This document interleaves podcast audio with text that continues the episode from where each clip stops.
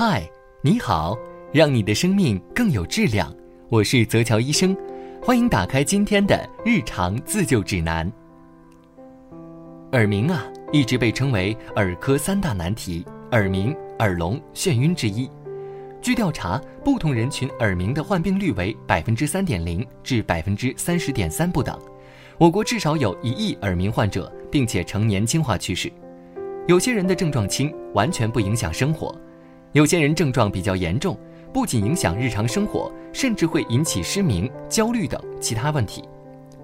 耳鸣是一种主观感受，正常人也会出现生理性耳鸣。当你用手捂住耳朵或者侧躺压住耳朵时，总能听到嗡嗡声。把耳朵放开或者翻身了之后，耳鸣就没有了。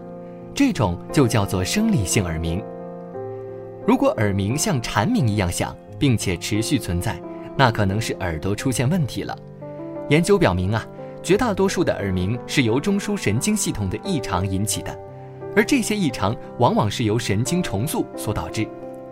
比如啊，在坐火车时，刚开始你会觉得车轮与轨道的声音很吵，但是过了几分钟之后呢，你就会适应这种声音，你会觉得车轮声似乎也不那么响了，你甚至可以不受它的影响，安然的入睡。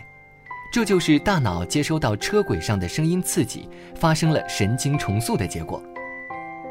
神经的可塑性是神经系统的一个特性，其神经重塑活动可能是有益的。也可能是有害的。当神经重塑活动导致大脑细胞水平的功能改变和信息的通路重建发生异常时，就有可能引起耳鸣。大约百分之六十的耳鸣，经过耳鼻喉科检查、听力学检查是能够确定或基本确定病因的。原因有很多，可能是耳朵包括外耳、中耳、内耳、听觉中枢的疾病造成的，或者是由于心血管疾病。颈椎病、神经系统疾病带来的并发症，一些心理问题或心理疾病也可能引起耳鸣。接下来呢，我们就来聊一聊耳鸣都有哪些危害。首先啊，耳鸣会影响我们听力和日常沟通。当与他人交流时，非常响的耳鸣常常会使人分辨不清别人在说什么。其次，耳鸣会影响健康的睡眠作息。耳鸣在夜深人静时会响得很厉害，往往使人难以入睡。耳鸣还会影响我们的心理健康，长期严重耳鸣可以使人产生心烦意乱、忧虑、焦急、抑郁等情绪变化。由于耳鸣的发病机制尚未弄清，耳鸣的彻底根治一直很棘手。日常生活中啊，我们最重要的就是可以通过一些简单有效的措施来预防耳鸣。耳聋。一，我们一定要学会放松心情。平时啊，心情不要太焦虑、太压抑。年轻人工作不能太紧张、太劳累，都容易导致突发耳鸣。所以，放松心情、舒畅情绪，对耳鸣的预防和治疗都非常重要。二，减少噪音刺激。长期暴露在噪音中的工作者要佩戴防护耳罩、耳塞。阻隔噪声的传播，过多接触噪声是最常见的损伤听力的因素之一。三，合理用药，治疗耳鸣的药物种类比较多，其中最常见的两种就是扩血管和营养神经的药物。如果耳鸣相对较严重的话，应该在专业医生的指导下服用药物进行治疗。谨记，某些药物的滥用和错误使用会引起或加重耳鸣、耳聋。平时啊，一定要听从医嘱用药，不要自行购买使用。